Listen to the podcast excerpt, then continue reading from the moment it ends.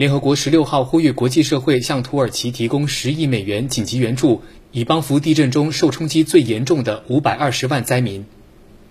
联合国人道主义事务协调厅当天发起这项紧急募捐，筹集资金将在三个月内帮扶土耳其五百二十万受灾最严重的民众，其中包括大量难民。资金将主要用于为灾民提供临时居所、食品、医疗和营养品、饮用水和卫生设施，以及早期恢复和废墟清理等。联合国秘书长古特雷斯同日发表声明，呼吁国际社会向土耳其人民伸出援手。